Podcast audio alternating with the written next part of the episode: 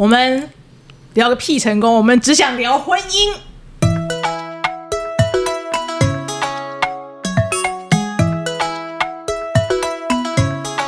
大家好，这也是很适合聊婚姻的阿姨们，PS 还很漂亮。我们今天是特别节目，那就是专门为我们重新收听率最高的那个主题就直面而来。那我们还是邀请我们今天的成员，今天成员很特别哦，除了有大姨，嗨，我的阿姨，有小阿姨，大家好，我是小阿姨，还有安东尼，我是安东尼，还有棒子，嗨，大家好，为婚姻、为感情迷惑的棒棒子，好好好好，然后我们现在就直接跳入主题，请小阿姨开始。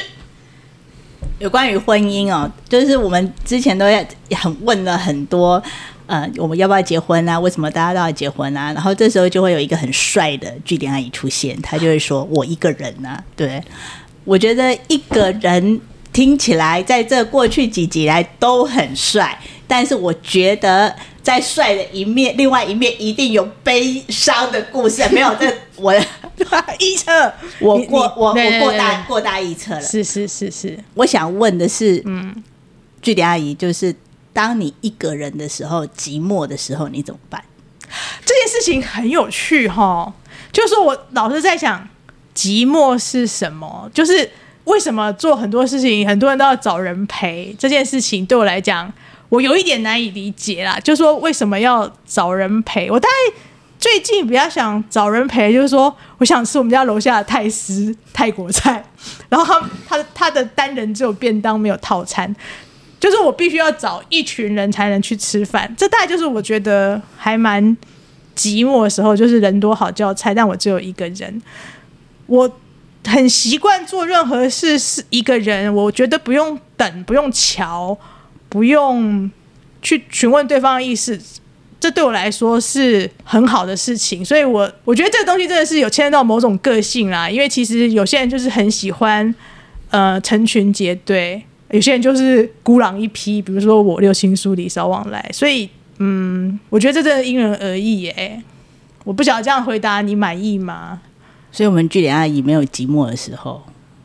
有啊，找不到人吃饭，就是我想吃泰式，但是楼下就是只有一个人，只能买便当，不能买，不能吃套餐呐、啊。我觉得这个寂寞听起来好像有好几层意思，不是只有孤独一个人的寂寞。听起来小阿姨的意思是这样子吗？因为这个问题我原本想要是我想问的，哎呦，结果小阿姨就问。你们两个这么 magic，好好好，来继续。我只是觉得这个刚刚这个问题我有想过，因为这今天这一集特别节目，我突然要准备一个问题，但是我第一个蹦出来的问题就是这个，但是我还有第二个问题，有备用的问题，嗯、对，但是我只是觉得说。因为我自己以前有很长一段时间的确都是自己一个人生活，嗯嗯，但是我发觉我自己一个人生活久了，我没有办法知道我自己的缺点在哪里，就是我会只顾着做我自己，哦，但我对于这件事情是害怕，因为我还是会，我还是会觉得说我在团体里面我扮演什么样的角色，那我我会希望说团体可以很好的去运作嘛，这一点其实，呃，就就所以我也这一点，所以我也隔离团体呀，啊，对，就是这个是我我会觉得说。这个是我我我有一种同病相怜的感觉，呃，对，也也同病相怜会吗？对，但只是我只是觉得说一个人一个人很难去看到，就是很你旁边好像完全没竞争，也是你眼前就只有眼前的世界，就是自己的世界这样。对，而且这个世界通常都戴着面具。嗯，对对，所以这个我就会比较好奇说，这种一个人，呃，特别是你你有一些自己最脆弱的地方，但很有可能是你最大的缺点。但是这个今天没有一个旁边的一个很信任的伴侣可以告诉你这个缺点的时候，你要怎么去发现这件事情，然后调整自己？因为总是还是会在团体里面生活。哎呦，这这好抽象哦！我想想看，一个人太自由了，有时候对对对，其实少忽略掉别人的感受。对对对，我也我本来其实想要叫白木阿姨的，因为其实我的确被很多人说我有时候略显白木。对。对，对，你认识我很久吗？你在对不对？好，不是、啊，就是对这个，这个我我承认，但是就是说，我不知道，我我我嗯，我最近有一个同事，他他们家的狗死掉了，然后他就很哀伤，然后他就是觉得他还有另外一条狗，他就会对另外一条狗加倍的好，然后他觉得他们家狗好可爱哦，怎么样怎么样怎么样，然后你就听完之后，我就很想。我可能没有办法对于某一些啊好可爱哦啊，我想怎么样或是怎么样，我我我其实还蛮不行的。嗯，对，那我觉得这可能就是个人个性或是体质吧。就是说，你要真的就是那种母爱啊、母性啊，然后那种呃很亲密的。有研究命盘的嘛，就是说，就是古人就是有说我这种命盘，就是的确对于这种亲密或人跟人之间没有界限，这个我是我是无法的。我觉得就是接受就好。那我真的很觉得孤单、寂寞、冷的时候，我就会去找人啊，就是该吃东西的时候吃东西，该讲话的时候讲话。对，但我觉得我好忙哦，忙到没有办法睡午觉，有一点觉得好烦哦。好，然后我就开始问大阿姨了吗？大阿姨，其实你们天蝎座都很喜欢恋爱，对不对？那那结了婚之后就不能随便乱谈恋爱了，这种解决啊？怎么解决？啊，看韩剧。其实我我就上次不要被他拉走，我们现在讲孤独跟寂寞。哦、啊、哦，所以孤独节目还没有完，是不是？你们可以继续问啊。不是，为什么这一集变我专场啊？嘿，安东尼要问问题。对对，安东尼，请问。呃，其实我刚刚听的差不多了，哦、因为我的备用问题我想要问哦，好，但是这个备用问题是要问小阿姨。哎，哎呦，对，就是我想问小阿姨，因为小阿姨你你在很前几集的节目，你有透露过就是你的离婚的经验啊，收视率很高。对，那这个我我个人觉得，因为我觉得这个是很难过的事情，对我我可能很难面对这样的状况，对，但我比较好奇的是说。那个从事件发生到离婚的过程，那小爱你是怎么去度过那个中间？可能心里有很多的疑问，然后你的负面的情绪你都怎么排解？再去过每一天，这是血泪史。我觉得我是花很多时间走过呃离婚这件事情的挫折。那离婚对我来说呢，它其实是一个。人生很大挫折，因为就是前几集我们讲过嘛，我三十岁的目标就是我要嗯变成一个女强人，而且是一个家庭跟事业都兼顾的女强人嘛。但是呢，我在呃就是呃我是呃工作还做得不错的时候，然后我就决定离婚了。这这件事情其实是让我把我的人生目标整个给摧毁了。那在这个摧毁的过程中，嗯、其实我。更多的，与其去埋怨，就是你的对方他做了什么事，其实是对自己更多的疑问。对，就是说我那时候为什么要这样？我为什么不跟这个人做一些呃关系上面的冲突？因为冲突，然后可能这个关系会有一点改变。为什么我要一直忍让？那？我那时候认为的一个好太太是什么样子？为什么什么事情让我呃想要呃在那个框架里头，然后做呃那个样子的好太太？那这整件事就是会一直挑战我自己。那最后呢，我把我当时的自己呢整个呃否定，对，然后呢再花了更多的时间去重新建立，就是。我之后我要当一个怎样的自己？那这件事情让我更真实的回到我自己身上。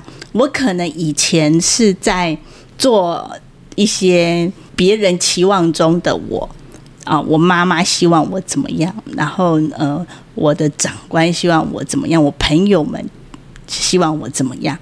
但是这件事情发生了以后，终于我终于找到说。哦，今天我希望我自己怎么样？但是这整个过程里头是很难过的。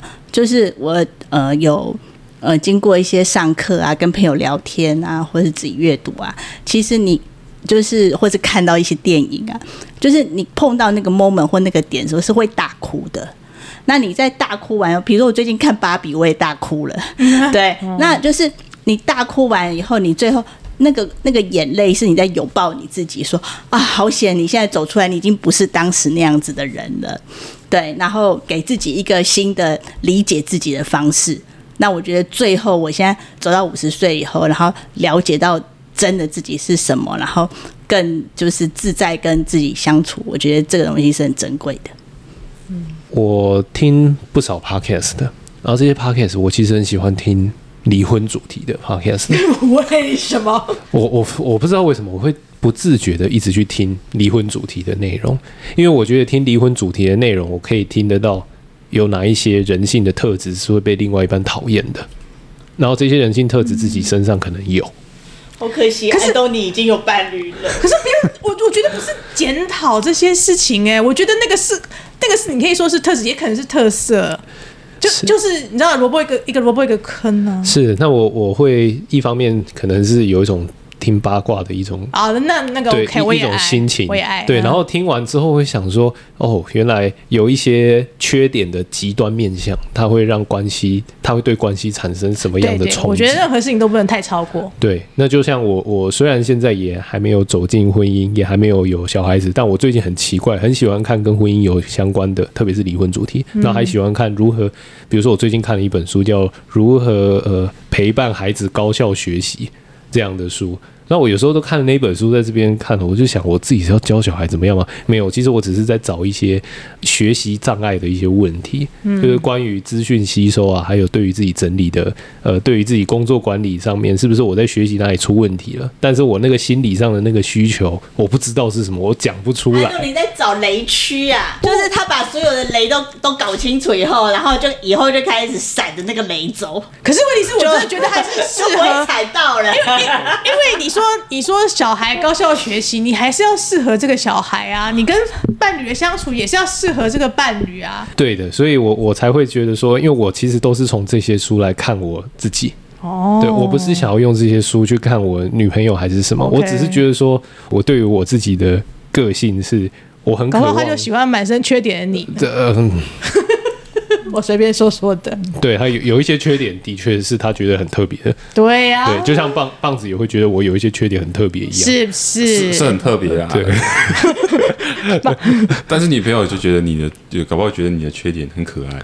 对对对对，这这个这个，我觉得其实是不一定，呃、对，是有可能的。嗯、那我其实我有些时候我会我因为我很喜欢去探讨人跟人之间的。关系，嗯，对，所以这也是为什么我做影音，而且我是做纪实的嘛，嗯，那我不是做戏剧的，对，对，那我我会觉得说，从这些人跟人之间相处的一些门道，或者是曾经发生过的一些比较极端的冲突，这些冲突后面一定都还会有一些问题在，嗯哼，欸，那我我自己是喜欢去。做一些呃长久的准备的人，就是我会觉得说，哦，我今天有一件事情，比如说我有一个小缺点，我不能放放任这个小缺点，那这样子为了他小缺点累积多就变大问题。久一点，他就会做成一个避雷手册。对啦，对啦，可是可是我觉得这个很难很难全面跟完美耶。不过我觉得是这样，人生有必定注定的失败，然后我们必定有一些创伤，然后必定有一些创伤症候群，或多或少。都很难免啊，我觉得但。但是你有没有想过，如果说你太完美了，对于你的另一半可能会觉得，哦，我你可能不是很需要我。对，有的也有这种困扰，有的也有这种困扰。哎、欸，其实说完美嘛，我我其实并不是想要力求。我只希望你不要累到自己就好了。我其实并不想要力求完美，因为我觉得我如果知道有哪一些缺点是可以去改善的话，我心情会比较快乐。他蛮单，我就蛮单纯的，只是这样子。对对对，我知道，就是你目前觉得这样做是开心的，但就是不要累到自己就好，就这样子。对对啊，因为其实某一个程度、某个时间点，我们都会有一些诡异的追求啊。对，这个完美主义，我觉得很恐怖。就像我诡异的追求一些嘴贱。我本人 对，像大阿姨说，这个完美主义未来可能很会困扰自己，在很多节目我都默默的听着。嗯，对，以前我就是很容易完美主义，然后就变成一个怪怪的人。随着时间的变化，随着时间的变化，我们的标准都会改变，然后对于自己的要求也会改变。我觉得大家还是适合自己就好。是，对，我先回，就是回答一下安东尼的刚刚刚的回答。就你刚说你的一些缺点。或是说，你从任何的地方，不管是书籍还是说影音上面得到一些反馈，那让你觉得说，但是这这个小缺点有可能是你的原则，那你会，呃，你觉得会需要根据这个这周遭环境给你反馈，你去调整你的原则吗？这不是缺点的问题，而是原则的问题。如果那个原则它是一个致命伤的话，那就必须要调整了。对，就那个那个前提假设，如果是错误的话，它就是会造成让人家觉得很不爽，然后所有会疏离团体的话，这个原则它就必须要调整了。对，但我最近蛮常遇到这个问题，就是我周遭的人给我一些反馈，但觉得我我觉得我可以我可以可以理解，但是我没有接受他。OK 啊，我可以理解别人这样对我的，因为就我觉得这是我的立场，我的原则。这你你用你的立场跟我讲讲我的缺点，但我可以接受啊，我、我可以接受，但是啊、呃，我可以理解，但是我不能接受。你要怎么样去调试？说那今天有任何失误去动摇到你的原则的时候，就我前一集有说到说，你的底线跟原则必须很清楚，你你要表做对这件事情做出你的表态。如果我们今天又为了这些周遭事物一直调整底线、调整你的原则，那你觉得这样的方式是对的吗？呃，我会去看说我有没有做错事情，然后这些所谓的错误，因为错误是相对的嘛。对，我会去看说这个错误它是呃这个团体可不可以接受的，然后我有没有我对不对得起自己？对，我最后我会就是一个检视的点，就是我如果我对得起自己的话，那我不会去打扰到别人。或者是有些时候适时的造成别人困扰，就是小阿姨她在之前的节目有讲过这句话，我记在心里，就是你做业务不要去害怕麻烦别人。那我会觉得说这个有些时候是正常的，嗯，对，但是我不会让我自己过于委屈去迎合别人的需求。啊。那如果说这个人他会觉得对我是很美颂的话，他拍谁，那我们就不用来往了，我少了你也没差，对。对，但是有一些。关系，我会觉得他维持住是让我生活可以变得呃更有其他的刺激，然后让我变得变成一个更好的人。对，那我就会觉得哦，那在这样的情况下，呃，比如说你好了，或者是小阿姨、大阿姨、巨人阿姨，告诉我说，哎，这个可能有哪一些点你可能需要调整一下。我当下不一定会马上接受，可是会随着时间，它会沉淀到心里，然后就会知道哦，过了时间之后，我懂了。大概就是就是这样。你的情绪反馈其实跟我很像哎，就是可能周遭朋友也是给我一些。好了，你们相爱啊！我终于忍不住了。需要时间，需要时间，对，就是需要时间。因为我的我我的，毕竟我不是算是一个聪明人，那我对很多情绪跟别人对我的对我的反馈，我其实没办法马上哦，我一进去之后马上我就调整出这个状态，我必须这这个这个情绪必须沉到我心里面一段时间，就跟安东尼一样，然后最后说哦，对我其实应该。以别人立场去想这件事情，然后一起心由而生的做出改变，我觉得这个是我的我的方式。但可能我我周我周到朋友可能就觉得说，好像一开始跟你讲你都不能接受。但但我的我我吸收这件事情的方式是是让这件事情沉淀在心里，嗯，然后开始哎会开始会开始会有一些情绪啊，然后会有一些嗯你你不来由的觉得说，哎，他为什么要这样想？那最后你会综综合出得出一个结果，就说：“哎，我必须要做这件事，做出一些改变。”我想插一个话题，阿姨们会怎么看像棒子这样子的人？我是命理人呐、啊，他就天良的、啊，他就天良天机的、啊，他就是老人老人附身呐、啊。所以我觉得，我觉得对对我来讲，你们都很棒啊。然后就每个在经历的事情，然后在处理事情过程都不一样。就嗯，怎么看待他这样子一个老成的少年人？还有老成只是他的个性啊，他要遭遇的还多的，未来路长着呢。嗯，因为我觉得主要是可能你们是比较算理工科的，嗯，因为有时候理工男呢，就是很系统化、很逻辑性，嗯，然后这个从这个解答就是要到达解了题目就要到达答案，对，所以就非常的直线，对。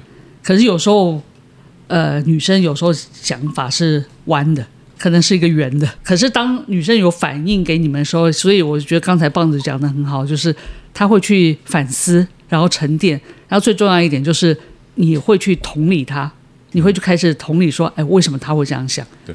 虽然说她可能她可能讲的是，她想的可能是弯弯来弯去的，对。但其实她要的其实就那一点而已，哦。你就想到了，哦，原来她就是叫你要。多体贴他一点而已。嗯啊，虽然说中间有这么多多的曲折，但是如果你很直接的表达，简单。对，但是如果你很直接的表达说，我我没有不爱你啊，我我就是要很体贴你啊，但是他不会感受到。哦。他，所以有的时候，有的时候说人与人之间要同频，就这样。如果他是一个弯来弯去的人，你有时候不能太直接的去回答他问题，你也跟他一样。哎，再弯一下，嗯，你们两个就会比较同频我会。理解错理解错他的问题。对，有时候可能会理解错问题，然后但前提是嗯，这这个女人她值得啦，有些不值得你就那个，对人生难免都会遇到一些不值得的，对呀、不值得就不用。磕磕碰碰的。我可以问我刚才那个问题了吗？其实你们都很喜欢谈恋爱，对这件事情是我最迷惑的部分。其实我本人，我其实连健身车都不爱坐，原因是因为我讨厌在一个空间里面只有两个人，所以我跟别人同住，然后有一个人在我们身边晃来晃去的时候，我也会感到厌烦。呃，所以其实你们那么喜欢恋爱，可是结婚之后就不能恋爱啦，因为那个老公在某个程度上面脑内飞，大概就滋生个三年就死亡这样子，然后就是接下来怎么样去排解？我好想谈恋爱这种心情哦，啊，基本上到一个年纪以后就不会有这种心情。真的吗？你搞我骗，真的没有吗？真的没有在看到某个对象让你心动？当然，这个社会上还是有很多不错的男士，是啊然后你就会觉得哎，蛮不错的。是是是，但是你要知道，下手太难，后果很可怕。所以是后果阻挡了你想要下手的那个欲望。或者除非是我老公对我不好，那种下手可能就很快。所以姐姐夫目前还是及格分数嘛，哈。对，因为你知道吗？结婚久了以后就是家人，嗯，那你要这么的残忍的对一个家人，是一个嗯很残酷的事情。还是说你没有遇到那个让你再度那个心跳可以这样加速？有有心跳过啊，但是你会觉得后果太残忍。有心跳过，有心跳过、欸人人是人人是一种情感动物，不会是一种麻木不仁的一个一个人，嗯。所以你总会觉得，哎，有些不错会顺眼的人，嗯。或者是你就觉得哇，这个人让你崇拜，嗯，当然会遇遇到过这样子一些人，嗯那那有时候就是跟小时候一样，暗恋会默默默的放在心里，哦，因为你知道我没有办法去承受那种后果，是而且基本上就是你不会这么残忍的对待你的家人，嗯哼，所以你就会开始会觉得好吧，慢慢收敛。哦，我觉得婚姻中，呃，可能后面一定是趋于平淡嘛。但是，我觉得在在人生那么长的路，二十二十年、三十年、四十年里面，我觉得会遇到一个会让你重新再发光的人，嗯，或者让你让你感觉到，哎，我自我价值其实不是建立在呃甚至另一半身上的时候，我觉得人的动心的动摇其实难免的。但是动摇，我觉得这人是情感动物嘛，嗯、动摇我觉得很合情合理。只是你在这动摇之后，你要怎么做选择就很重要。棒子，你不是才二十九岁吗？讲的你好像已经 五十岁了。啊，我可以我可以理解，因为我我自己是蛮感性的人啊，所以我我对这件事情的理解。所以那个电影那个麦迪逊之桥不是最后的结果就是那样吗？就是他又还是回去了。对，其实但是有些人会选择是熟年离婚去追爱，这其实这真的就是每个人的选择啊。对对，因为就人生只有活一遍，如果你再度遇到了那个让你心动、奔驰的人，对，很难很难。就是反正你就必须在那一个当下做出你的选择。那那每个选择都会付出代价。嗯，那人生就是在代价之中选择一个比较小的代价。人呐、不是男人呐、每个人都每个人都是对，每个人都是是啊是的。好了，来换你问棒子，啊，我棒子什么问题？我要问一下说，现在年年轻人觉得婚前同居是蛮不错的这种选择吗？婚前同居哦，当然当然了，我先先一个前情提要一下，我我目前可能还没有同居过，不过我可以，因为我身边的朋友基本上也都是同居状态，所以我大概也可以理解出，呃，在结婚之前必须要的这个必须？吗？必须吗？呃，我觉得是必须的，因为你如果在婚姻之前如果不同居的话，那我我认为是同居是一个从你们从情人到结婚成为家人中间的一个过渡的过程。这个让你不管是心情甚至身份上，你有一个呃可以可以循循序渐进的往前走的一个一个方式。不然不然你从呃在不同区，你们突然结婚了，那你所有事情你都要面对最真实的另一面的时候。我我不觉得冲击波太强，对，或者是这个人，哎，他其实他真的本性是这样子，这个哎，这个人其实他是他的这个人设是他经过他包经过包装的，那这这有可能对我觉得对后面的关婚姻关系并不是太健康。可是就是你知道，这种惊喜或惊吓，就是会随着时间的过去会一直出现。即使同居了，你还是会额外发现一些哇，surprise！这个可能不是同居可以解决的哦。对，嗯，但这就是人生婚姻要负的责任，惊喜。对。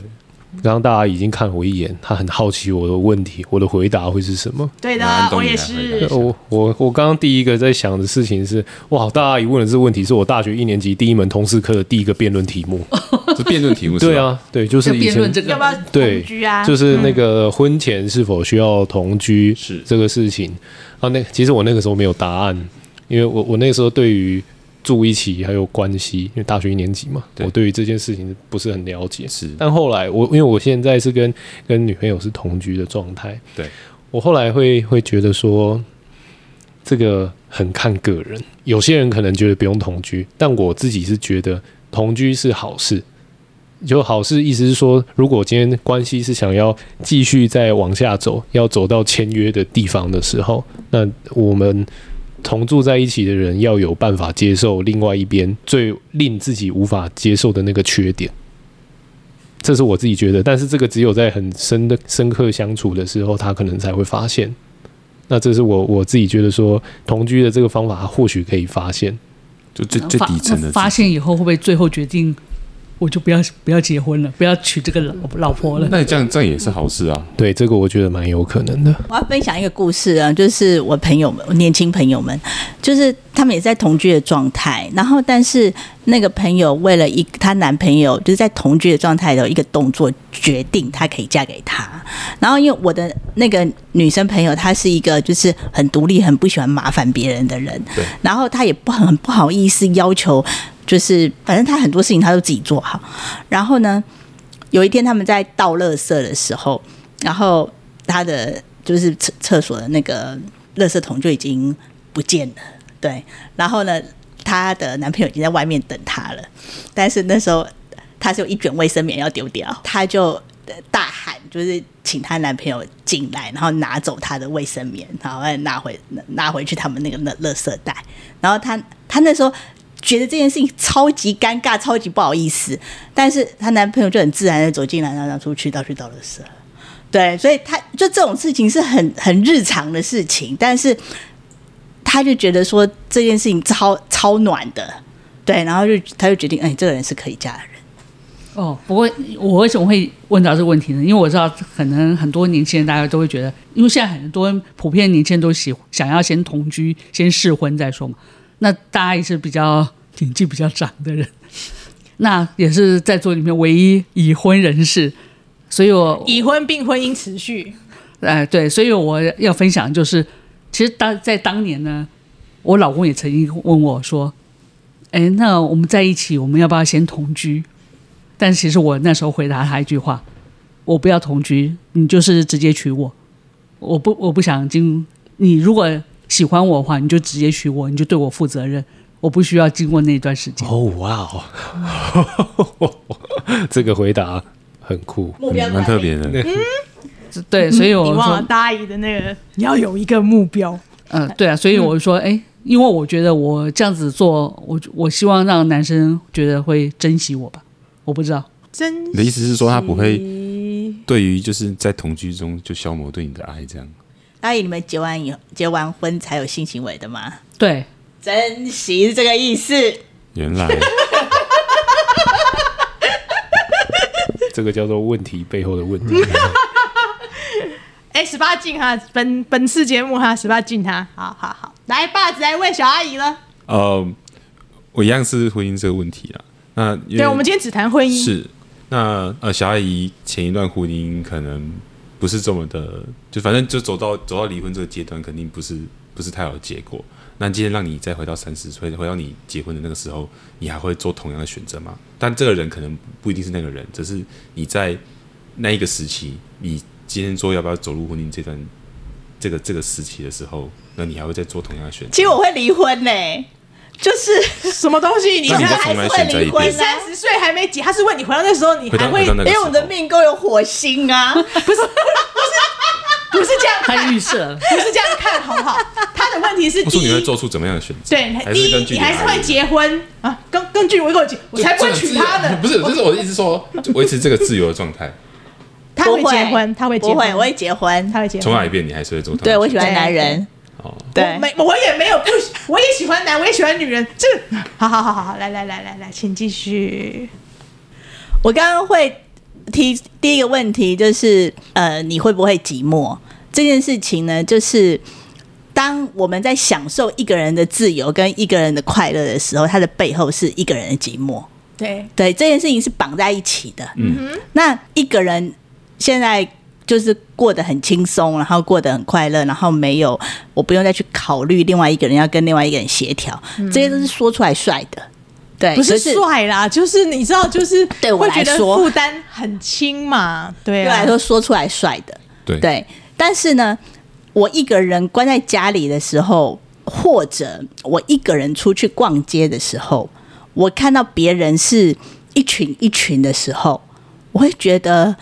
我也哎，有时候我也想要那样，对，心里会空空的。对，或者是说我看到别人就是两个人在一起讨论，哎，我要不要买这个东西的时候，我也想要那样，但是没有办法，这个东西就是成本，这个寂寞就是成本。就是说，当我在帅的时候，你们不能帅啊，对啊。哦、那可是呢，我为了这个帅，我付出的成本，那就是我一个人的寂寞。嗯，对。但是在寂寞的时候。我要怎么样去让我自己心里不是负面的或是空想的？那就是我自己我要做的功课。对对，就是说，当我意识到我现在一个人了，我可能心里开始呃慌乱了。这个时候我要做什么？我不会慌乱。对，然后我就慢慢的去找到那些事情是什么。对，那这个时候呃，好像我在花成本下去，但是我花那个成本下去，我是甘愿的。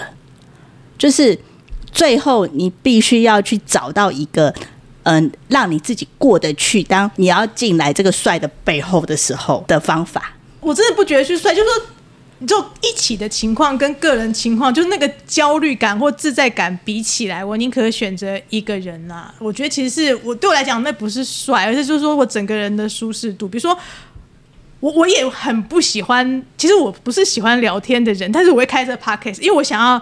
就是你知道集体，然后针对某一个主题做比较深入的，而不是那种我昨天看了什么电视，然后吃了什么饭，然后跟我讲那个饭那个细节，那个那个其实我没有办法。但是我觉得其实，比如说像我这次弄这个 podcast，大家就很觉得我的行动力很惊人，因为我觉得那个是我想要，那我就会同样就代价嘛，就是我会负责去乔人，我会去做一些事情，然后我把这件事情弄起来。对，就是我我我觉得那个东西。真的对我来讲，就是快乐跟适合，就是说，我觉得这个是我想要的，我做这快乐的，我就会去做。那我觉得它适合，我就会去做。那如果就是一直都觉得我生活里面有一个人晃来晃去，晃来晃去，我发现那个是我我没有办法接受的，我就不会去做啊。句点阿姨的命宫就是这个样子，对对，所以其实她跟大部分的人其实有点不一样，就是说大部分的人，其实我看了一个 TED Talk，叫那个那个。讲者叫做海伦·费雪，他讲说他是一个人类学家，然后在说人在进化的时候，他我们有三个需求，第一个是性欲的需求，因为我们要演化嘛，对，所以我们要生小孩嘛。第二个，为了要有为了要有性欲的需求，所以我们有一个浪漫爱情的需求。然后接着，因为你生完小孩以后，你变成一个家族，所以你有互相依附，就是那个。那个归属感的那个依附的那个需求，有因为有这三个需求，所以人类不断的在进化。如果这件事情是人类就已经 default 出来，就是我们已经绑定了有这三个需求的时候，那我们在做的各种事，你看现在整个世界上，就是嗯，我们看的新闻啊，其实都是都是这些需求。有些人为了换取资讯，所以他们可以有产生性性关系嘛，对不对？对。那这些。这一些需求就在让我们人类不断的进化，所以当你要控制，当然我们现在大脑就是已经长大到一个阶段，你要控制这些需求的时候，你就会产生必定的成本，因为你要控制那些需求，所以你才会觉得你会把你自己的为了进化的这个欲望去收敛到一个你你想要的状态，那这时候它就会有必但必要的成本就发生了。然后呢，为了这整个社会，为了让这整个人类社会不要乱，所以呢，有宗教，有政府，然后有制度，这些制度来规范规范我们产生了一夫一妻制，我们必须要在这样子的状态中，然后让整个社会进化。这个时候，因为这个制度这样子设计下来，我们被套进去，套进去了。但是套进去的时候，它其实不是很符合原始的人性嘛，对不对？所以我们就会产生各种扭曲。那人的纠结就在这个地方就发生了，人性与社会的斗争啊！刚刚听了很多，其实我很喜欢听这些论述，但是我我一直在回想，就是刚刚大阿姨说的。你就是说要不要同居这件事，然后你刚刚有说你你觉得你什么同居要就直接结婚，其实我刚刚心里想这样出奇的简单呢、啊，就是你选择了这一段关系，它这一个成型、嗯、就是婚姻成型，它反而出奇的简单。我虽然身为我都一直在旁边听很多来宾有在问说关于婚姻要不要选择，或者像棒子的前一集有说的，就是一些困扰什么的，我反而觉得大家以这样听起来哇，好简单哦，原来就是这样而已，就是跟我所知道大阿姨说设定目标，你要你要清楚自己要什么。我觉得有些人把婚姻看得太严肃了，因为都会觉得说啊，我是不是踏入这这段关系，我就必须要。维持个四十年、五十年，一直维持下去，我就要跟这个人睡一辈子。每个人都把这件事情，你不是吗？我我没有，从来没有这样想过。然后就默默的睡了一辈子，水到渠成。哦，对，因为其实有的时候你不用把它讲成一个很严肃的事情，其实它就是一个自然的事情。一个船到桥头自然直。对，然后一直下去了。有些人会觉得。会跟我讲说，嗯嗯，我结婚我就是一定不会离婚。但是通常讲这句话的人，我通常都看他，嗯、看到他最后就是离婚，就等着看戏嘛。没有，就是你有一种潜意识吧。因为有些人不是说小孩子叫他不要去碰火，他就更想要去碰火。嗯，那如果你在婚姻开始的时候，你就会想说，我绝对不要离婚。可是这其实这个情况十之八九可能会出现。嗯，所以基本上我没有这样子的一个一个想法。我觉得，如果我们相处得很适合，那就继续下去。那我也不知道会继续下去多久，但是到目前为止的话，还没有出现到非分开不可的地步。其实，其实当然，你刚刚说的这个，我觉得它比较像是一种心态，就是我我一定不要离婚，就是告诉自己说这是一种一种心态。可是，它这个其实它背后它代表的是，它可能是怕对一个关系，或者是对于自己自信心啊，或者是与人建立。的那个信任关系破裂的一种恐惧感，那他这种恐惧感，他其实会在生活里面很多地方，他都会去展现出来，就不会说他只有说哦，我告诉自己要这样要这样子，而是他在很多方面，其实他可能或许占有欲会比较强啊，或者是说他自己心理上本身会觉得我要很极力的去避免这件事情发生，可是他越想这件事情，其实越来越接近。可是有时候这个时候到最后，有时候会还蛮悲惨的。我我觉得其实现代人很怕犯错，就是会觉得是说，呃，我是不是做错选择会被大家笑？我是不是会不管是职业或者是婚姻，就是会很怕大家，就是说我做错了什么决定，会不会会被大家笑，或是我落入了一个什么样的危机当中？就是你看我们那么多来宾来，就是很多人都是会在对错当中，就是说，哎，我现在是不是应该要生小孩？我现在是不是应该要？我我好像做错了决定之后，我的人生就万劫不复。其实没有啊，我们这辈子，我们这三个老人做了多少错误的决定，还不是活得好好的？那当然会，就是有有有创伤之后去难过刚才小阿姨有讲到说，那个这个一夫一妻啊，是种进化的显现。所以其实我有点不太同意这个想法。其实我觉得这个不是进化，是是退化。对，其实是。一种制度钳制着我们整个人类社会，但因为他如果不这样做的话，其实社会会很乱。因为其实不会啊，其实就算有这样子的钳制，社会还是很乱啊。呃，但是就是 避免了太乱，才避免会会更混乱。那如果回到古代，其实根本不用一夫一妻、一夫多妻。但是那时候女生的地位就是在男性之下，她就是女生不平等。就我最近才刚看完《成功的反思》，它里面是讲，就是说以前是世就是贵族世袭嘛，然后所以大家会就不是我不努力，是因为我就是个贱民，哈那个东西。可是现在现在他就是才德的暴政，他的意思就是说是你不努力，所有事情都是因为你不努力，所以你娶不到老婆，你没有钱，你怎么样怎么样怎么样，就是全部在归在那个。而那个人他其实不是说他不努力或怎么样，他可能只是运气不好或怎么样。所以这件事情，就是说在现今这个社会，就是大家会变成说，因为所有的责任都在我自己身上，说我如果做错决定，我就会万劫不复，就会害怕。不是这样，是啊，就是。嗯我有一天在听，我不忘记，反正就是一个 podcast 讲那个离婚率的时候啊，嗯、就是台湾现在离婚率是高的，好像十对里头就会有四对是离婚的，嗯，然后离婚好发的时间就是零到五年，对，然后另外一个高峰就是熟年，对，二十年，因为我这个年纪，对，那过了五十岁以后，其实那个离婚率就降低了。那我觉得这东西就是。这是你们现在为什么问题那么多？因为不敢进去，就是大家不敢进去，或者是在进去的时候会害怕，所以就问题很多。那但是如果就是像大一讲的，就是说不是你每一个人都要签终身约啊。当你不适合的时候，其实毁约没关系啊，对吧？那个你设合约走到一半，然后我们就把它终止，那没有关系嘛。那因也因为这个社会就是一夫一妻制的这个传统观念在那边，所以就觉得你离婚有问题嘛。可是现在也这件事情开始，这个观念开始变淡了。所以，比如说我有一次见到我这个大概七八年没见的朋友，他就说：“哎呦，那恭喜哦，对不对？”所以 恭喜。当社会的传统的这个呃规范开始慢慢的转移的时候，那。呃，大家对价值观也慢慢转移。我觉得，就是年轻人，你们就可以找到你们自己对婚姻的一个诠释的方式。那我今天跟这个人就是没有办法走到后后面，没关系，我们祝福别彼此，然后我重新开始，这样就好啦。像。以前可能会就是说，会告诉女生说，你要忍耐啊，你要为为家庭呃守住这个这个婚姻的堡垒啊，然后让孩子长大啊。以前以前会有这样子的观念，可是现在已经慢慢的改变了，所以没有什么问题，只要你们双方决定，就是说，哎，这个我可以继续走下去，或者是哎，我到哪里去做终止，然后大家就是互相祝福，我觉得这样子也可以啊。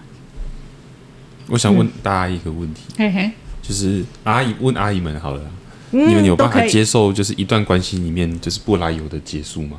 不来由的意思是说，呃，他可能不，他不一定是外遇或劈腿，他只是觉得说，哎、欸，我们的关系我觉得到这边就好。我可以啊，我可以啊，不不不一定是说有背后什么有什么呃比较不好的因素，这样就不会离婚啦。但是就是觉得，哎，我们关系就到这边了啊。可是这样子会，呃，就是不死不活的，然后就是弃之无味，死之可惜。不过通常是真的不会离婚啊。但那个通常谁有个风花风花雪月出现哦，那个就是就关系就结，对对对，就压垮骆驼最后一根稻草嘛。我觉得有时候不要把这个因素归在到自己身上，嗯，因为这个这个关系以前有曾经碰过啊，交过一个男朋友，嗯，然后他就自己这样，以前也没有交多久。几几个月而已，然后他就不来由的就就消失了。对，然后我就问他：“哎，你你人呢？你怎么不理我了？”然后他也没有说什么。然后我想说，如果我把这个理由归在我自己身上，我一定觉得是我做错了什么吗？我是让你我让你不满意吗？我没有做的很完美吗？后来我就觉得算了，反正我找下一个。我觉得不要把自己有一些事情归到自己身上，你会。过得开心一点就好。嗯，就是你自己没办法掌控的事情，对啊，归到自己身上。是我觉得大姨这个个性一直都是我还蛮欣赏的，就是她不纠结。嗯嗯，我觉得很好。对啊，因为其实就我们小时候从发生一些不好的事情，我们都会觉得是不是我的错嘛？但其实后来发现，其实还真跟自己没有太大的关系。就是时间到了，该发生就发生了。对，那就是好好的。面对他跟处理他，好了。棒子问小阿问过了是不是？棒子问你，你为什么要来参加我们录音？棒子就是那种这很好玩哦，你来吧，棒子就会来的人。我其实大概我觉得我大概在二十，呃，可能最近在二十五岁之后吧，我发现跟别人聊天是一件蛮我自己是蛮喜欢的事情。所以你今天来了，找不一样的人聊天，对。因为我在聊，就就我们很值得聊啊。那你想想要在聊天的过程里头得到什么收获？对我来说，真是另外一个环境，另外一个另外一个圈子。那今天我们聊了这么这么久的时间，那得到资讯可能一定是跟我原本既有的圈子得到资讯是不一样的。